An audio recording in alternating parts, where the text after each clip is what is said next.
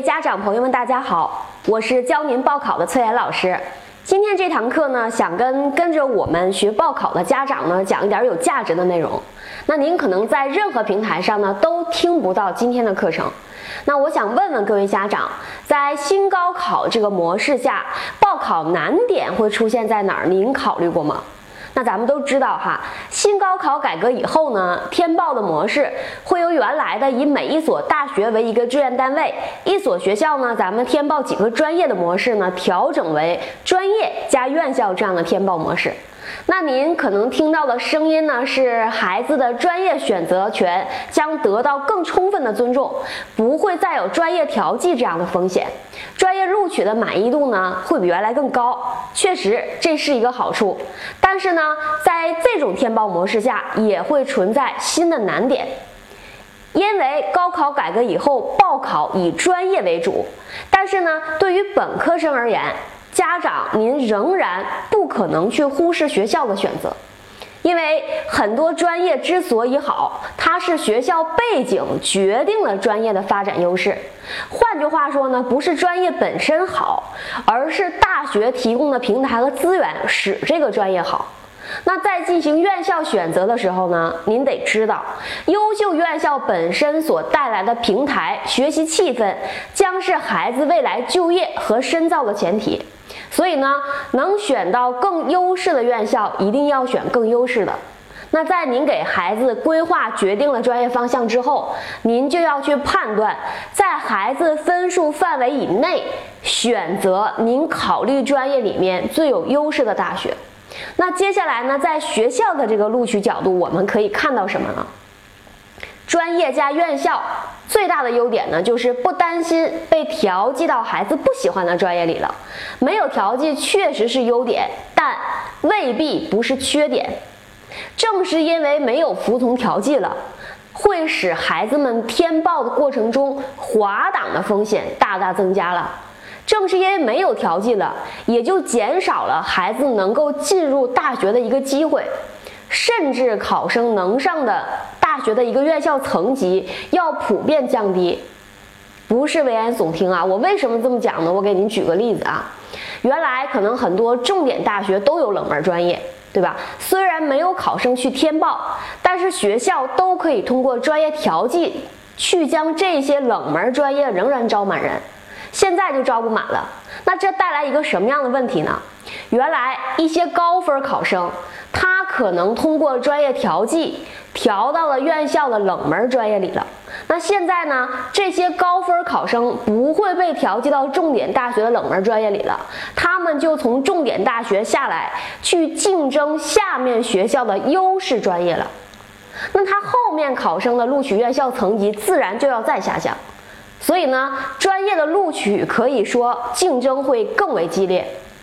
那当大家都用这种以专业为主的报考思路的时候，很可能因为高层级的学校咱没录上，那录到了实际上与你分数层级不匹配的，也就是说学校层级低于你分数水平的一些学校了。那我给大家来捋一下啊，当填报的方式变成专业或专业组加院校以后，以专业为单位，我们再去考虑匹配学校。那这样呢，对于咱们家长。你对各个学校的实力需要更透彻的了解，那才能做出更适合孩子的一个决策。因为实际上哈，您通过最近几年的录取分数，并不能完全看清学校的实力。我来举个例子，比如说北京科技大学的科学技术史这个专业，它能够与中国科学院大学并列全国第一。那北京科技大学多少分呢？六百二十九。中国科学技术大学多少分呢？六百七十二。那录取分数差四十分左右的学校，但是在科学技术史这个专业领域里面，他们却并列第一。这个呢，就是崔老师想告诉您的，分数并不能完全决定实力。那这里边咱们报考的难点，也就是对于家长来说，您要注意的第一个事项就出现了。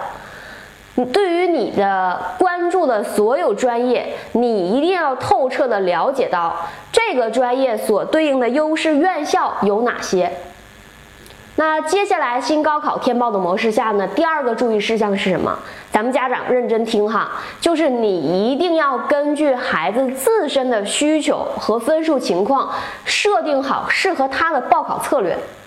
报考策略是什么呢？比如说哈，第一种，有可能您的策略就是以专业方向选择为主，那你会报考的时候。假设你设定了这个临床医学专业，以这个专业在后面去匹配各个临床医学类的医科类的大学，也就是说，你以专业为主去匹配不同的学校，这就是报考策略。那这么报的难度就是你一定要能卡准学校的位置，否则呢，很容易高分低就。假如说啊，假设一个高考考生他考了六百五十分，他他想学临床医学，那他就报了咱们国内排名靠前的几所医科类大学。但是呢，因为医科类大学的临床医学专业呢，基本都非常热门，那么专业竞争压力也会非常大，有可能失之毫厘，差之千里哈。微弱的分数，他没能录到这些学校的临床医学里。那因为他是按照临床医学专业这一溜排序报的这个志愿，对吧？那他最终可能滑滑滑滑滑到哪儿了呢？滑到中国医科大学里了。那这种形式呢？这种情况就是我想解释给您的院校层级下滑太多。那你说这种策略有这样的风险，咱们家长万一卡不准呢？那第二种策略是什么？就是报不同专业下的同一所高校。那这个呢，就是为了尽可能兼顾院校层级，你就要提前在专业方向规划的时候，多备选出一些适合孩子他能接受的专业方向。报考的时候呢，你可以选择同一高校下的不同专业，比如说刚才们咱们讲的那个想学临床医学的这个学生啊。比如说，他报了这个临床排名能靠前十的中山大学，那他可以在临床医学匹配中山大学下面，不要马上拉下一个层级的临床医学专业对应学校，而在中间穿插上中山大学的其他专业。那这样呢，就能既能兼顾专业方向，还能尽可能兼顾院校层级。那最后一种的报考策略呢，就是选择不同专业下的不同学校。这个呢，就需要临场发挥的时候脑子特别清晰，结合孩子实际的高考成绩的对应的省排名，把之前孩子所有能接受的专业方向进行调整和排序。那我也给您讲个案例啊，我讲完之后呢，您就能明白什么叫做根据分数进行排序了。呃，是在二零一七年的时候，我指导过一个孩子，他报考的时候呢，只考虑三个专业方向，是轨道交通信号方向、口腔医学方向、微电子科学工程方向。那高考出分以后呢，我马上就分析出来，建议他把轨道交通信号方向排除，或者放到报考志愿的最后。为什么呢？因为想学轨道交通信号，我们全国啊只有几所专门的交通类大学有这个专业。那孩子的分数在对应这几所大学的专业的时候，很能明显的看到，就是高的他分不够，肯定录不到这个专业里。那再往下走，低的对于他来说就是浪费了分儿，那么这个专业就要往后排或者排除掉。那在其他两个备选的专业里呢，孩子本人更倾向口腔医学专业。那他倾向口腔医学专业，我就要来分析他分数段能够最基本对应的，比如当时有南方医科大、中国医科大、大连医科大以及大连医科大再往下的学校。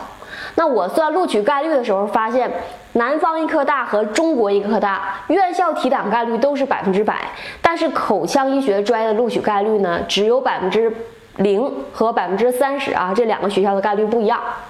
那说明什么呢？说明如果我们填了，基本上肯定能被院校录，但是录不到心仪的专业里，这个口腔医学肯定是录不到。那么如果最后一个目标院校大连医科大的口腔，它的分数也不能保证专业录取，这个专业也要往后放了。为什么？因为再往下走就是锦州医科大，院校层级降太多了。所以呢，报考的时候就是这样的，能够录到我们心仪的专业、对应层级相匹配的学校呢，我们就这么考量，把这个专业放前面。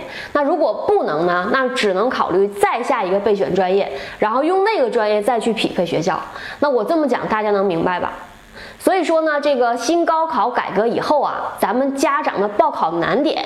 可能比之前的报考来说呢要更多了，因为对于您报考卡不卡准位置，对于学校的一个优势专业深入的了解情况，比原来的要求要更高，所以呢，咱们大家都应该尽早关注。尽早去学习，希望呢您能关注我们的会员中心，也希望各位家长通过每周实时听我们更新的课程，学更多的报考知识，最终呢您都能亲自给孩子做最优化的志愿填报方案。